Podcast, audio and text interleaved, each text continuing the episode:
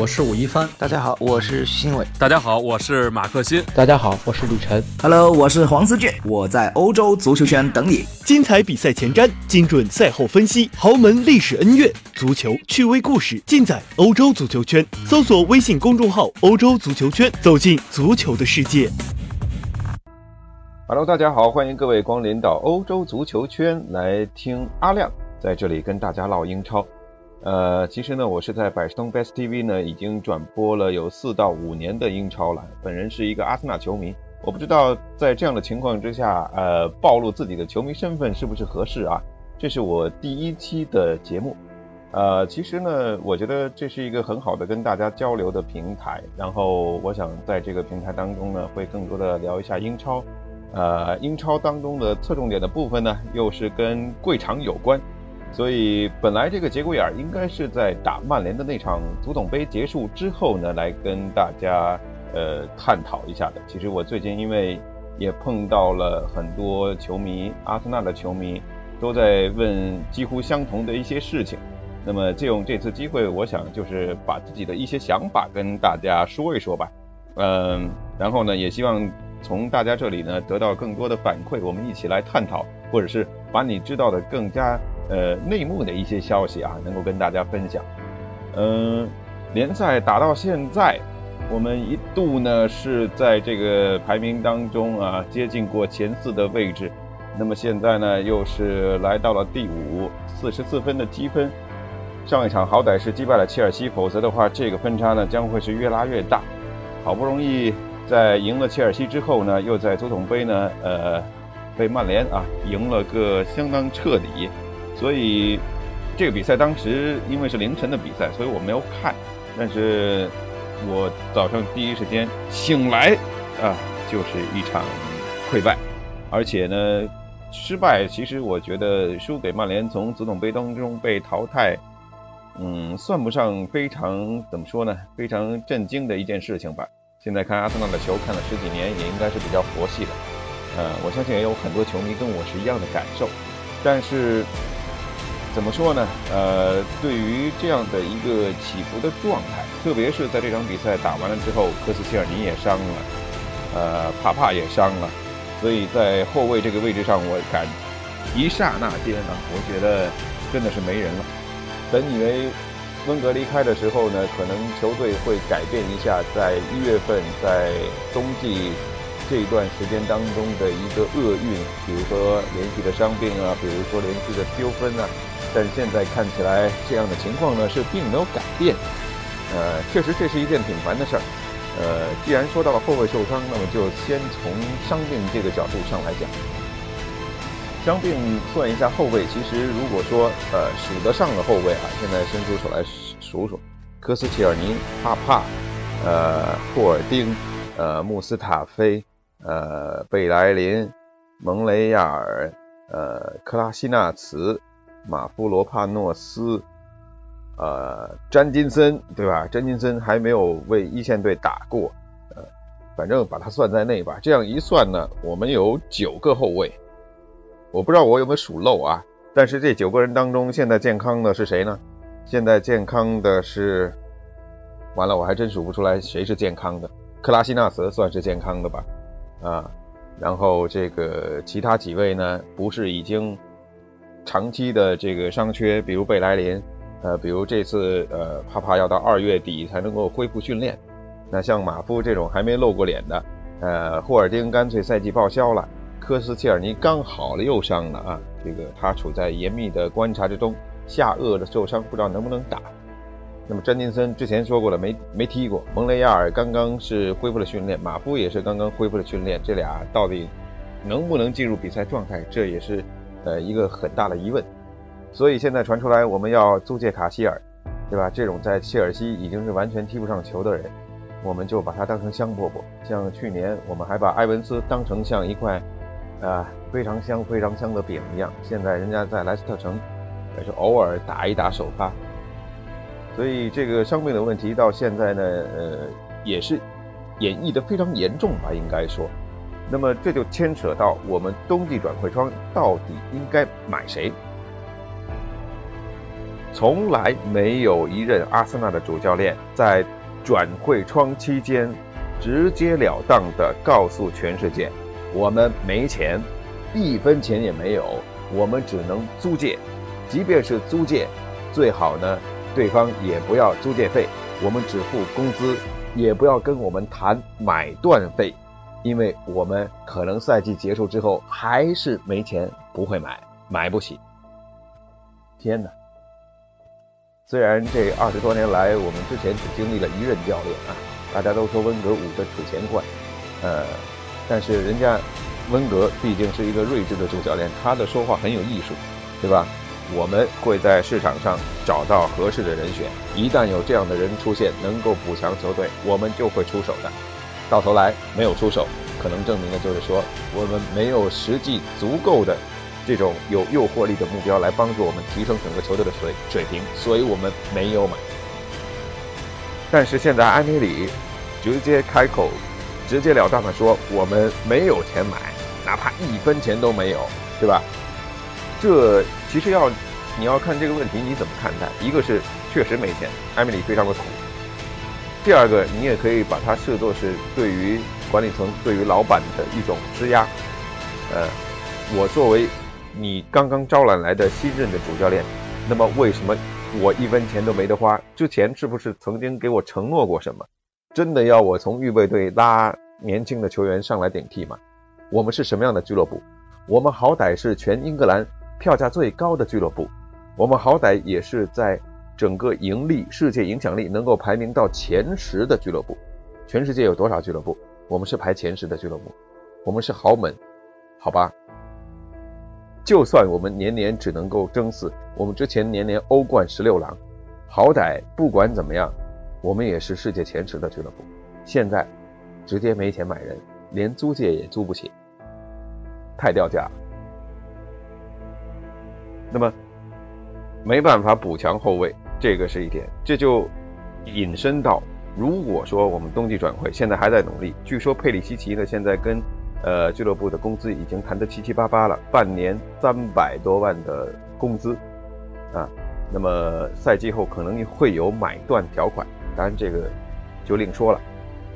据说他本人也非常倾向能够加盟。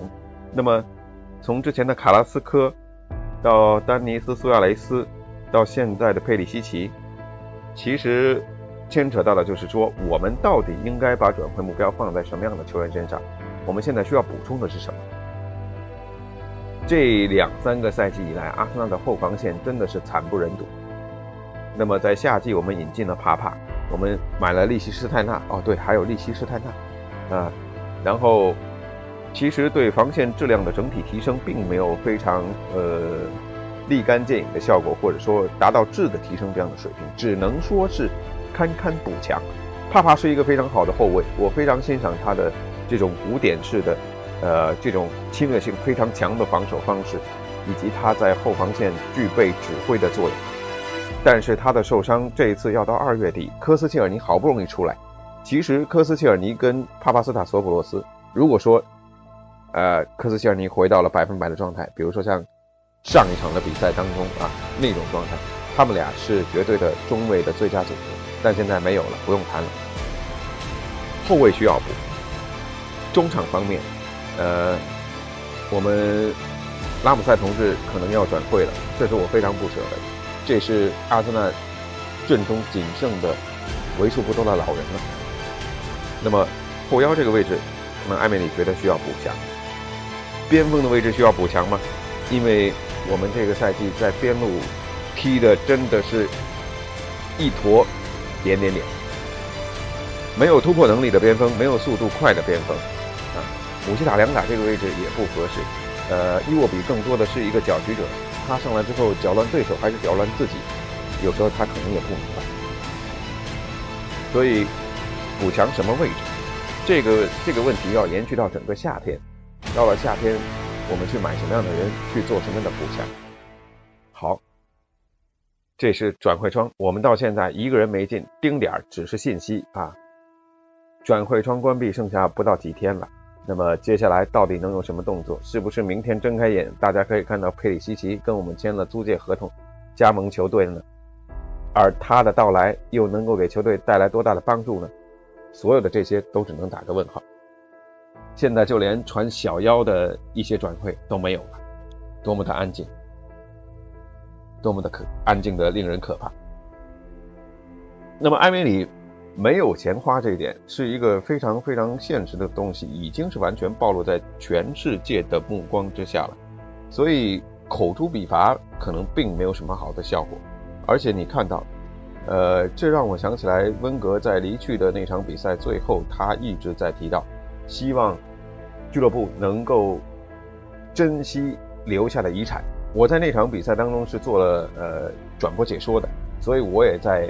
节目当中，在比赛过后的总结当中说到了一句话，我觉得我当时还是饱含深情的。我说，呃，俱乐部一定要珍惜温格留下的遗产。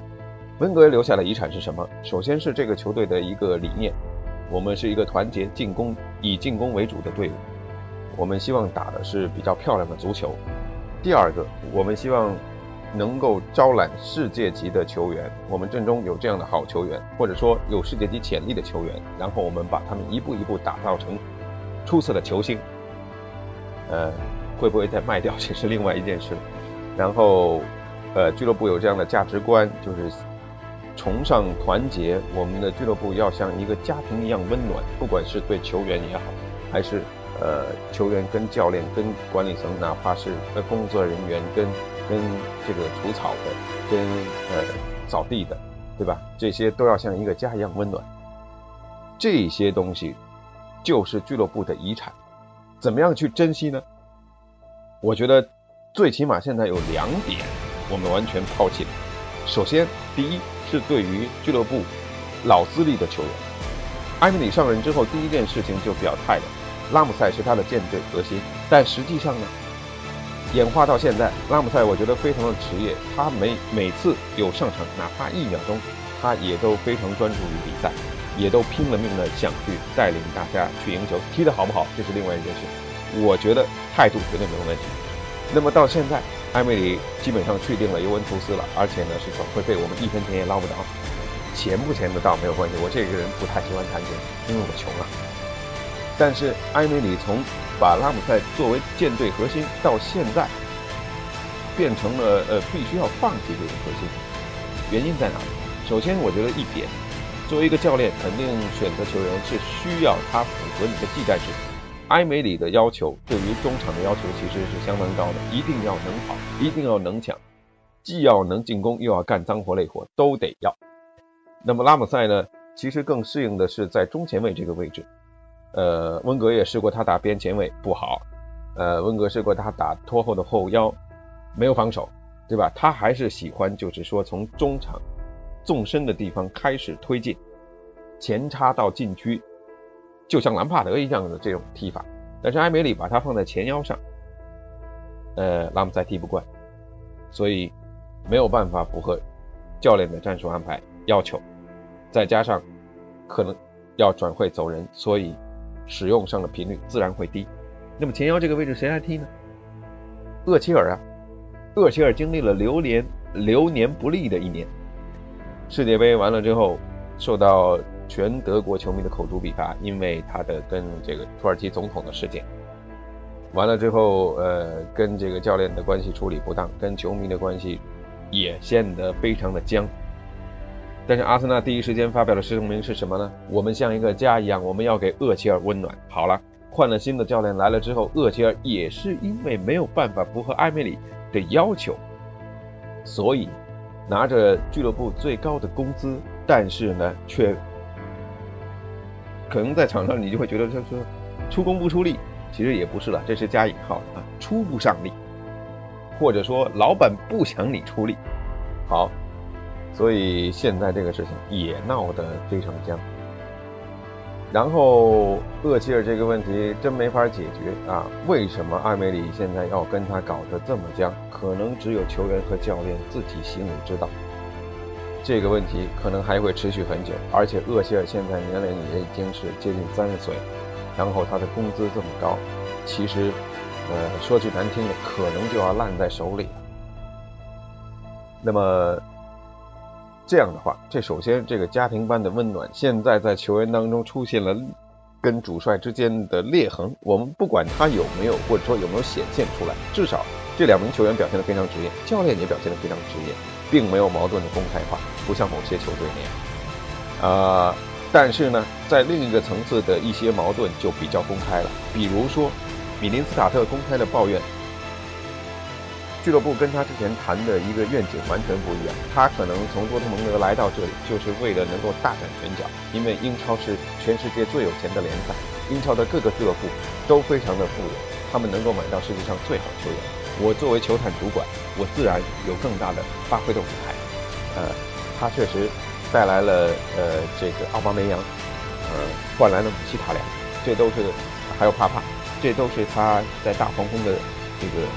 可以说是自己的嫡系，但是现在他要离开了，为什么？他没法实现自己的抱负。就像你请了一个米其林大师的厨子来，但是呢，我只能给你日常的，就是说，呃，这些呃家常菜的菜系，给你这些原材料，甚至我都告诉你，呃，这个米其林大师今天想说做一道鱼翅，我只能够买来一斤粉丝。啊，让你变变法。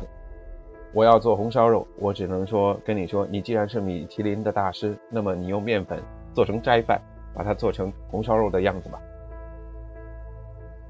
他还只是一方面，呃，俱乐部的 CEO，大家也都不太喜欢他，呃，认为是他呢跟老板联合在一起不给钱走了，呃，现在呢必须要聘请新的一个体育主管。另外，包括像莫特萨克，大家都觉得老爷呢应该是带这个青年队开始带起做青训主管，然后一步一步的升上来。结果呢，呃，莫特萨克呢，据说呢，他启蒙之队，呃，已经给他开了绿灯，可以让他上场比赛。他老人家想回德国，所以你看这整个的在，而且这些矛盾是完全暴露在聚光灯下的，这是所有人都看得到的。这就是温暖的大家庭。现在这个家庭四分五裂了，孩子们都长大了，呃，家长们都老了，所以都走了，就留下艾米丽和他自己的团队，现在要做空巢青年了。说了这么多件事，好像负能量挺多的啊。呃，那么剩下的这点时间呢，我觉得就来聊一聊这个周中即将进行的比赛。我们这周对阵的是卡迪夫这样的一个对手，在这个时刻到来，我觉得是一个很好的让阿森纳恢复一点元气的时候。呃，就是就很像切尔西那场比赛到来，而且我们最终赢球的一样，让大家为之士气一振。这有点像是在垂危的病人当中突然给了他打了一剂强心剂啊，回光返照，他那几天特别精神，看什么都好，你也觉得很开心，对吧？过几天可能他还真的是。你还是会接到医生给你送上的病危通知书。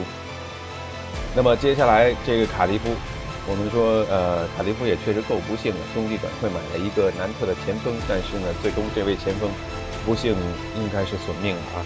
我们也是只能给他祈祷。呃，对于卡迪夫呢，在竞技层面，我们是不能够呃，就是说松手的，该赢的还是得赢。那么看了一下，在对阵卡迪夫的比赛当中，过去的六场，呃，英超比赛里面，我们在比赛当中呢，都是在下半场进球，然后呢，呃，甚至有五个呢是在最后的十分钟才进球的。看起来打这样的一个弱队啊，也是很艰难。那么，当然了，在主场的二十三场比赛里面，我们只是在二零一零年。对阵刚升上来的纽卡的时候，主场零比一输球了，而其他的二十二场比赛从来没有输过。布拉布拉布拉布拉布拉布拉，呃，很多都是对我们有利的数据。呃，不过最后提醒一下各位啊，这个主裁判是盲哨麦克迪恩，呵呵。呃，我将在周中呢跟大家一起在百事通 Base TV 来转播分享这场比赛。希望阿森纳在主场呢能够踢的哪怕是好看一点。当然，我们也可以看一下在这场比赛当中，我们在中后场将排出什么样的人员组合。希望是能够带来一场比较好的过程跟结果的比赛。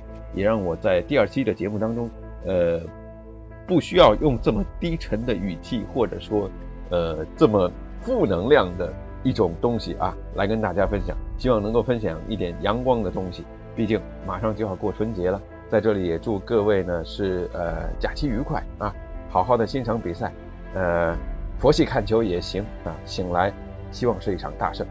感谢各位，下期再见。